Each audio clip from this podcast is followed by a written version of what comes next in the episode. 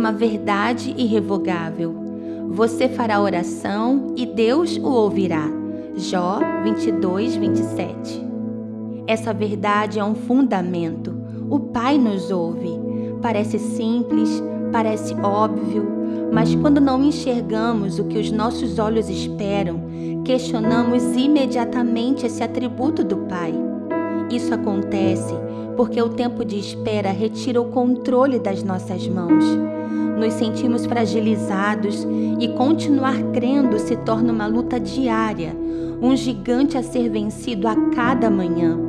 Esperar é retirar da minha cabeça a coroa, lançar aos pés do Pai e ficar ali, junto ao trono, esperando mover do seu cetro sobre mim.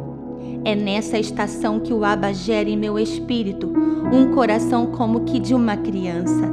Jeremias disse: Bom é esperar pelo Senhor e aguardar em silêncio pela salvação do nosso Deus. Ou seja, é bom não ter mais o controle da sua história. É bom não poder decidir mais os seus caminhos. É bom esperar e ultrapassar os limites dessa espera.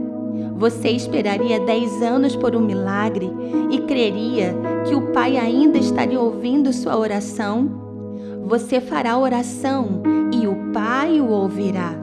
Nenhum relógio humano, tempo ou eternidade seria capaz de alterar a essência do teu girê. O Cronos não determina sua fidelidade, mas sua palavra sim. Abra mão da sua coroa e os braços do Pai te protegerão, trazendo alívio sobre a ansiedade do tempo e a angústia da promessa. Eu oro, Ele ouve, eu espero, Ele cumpre.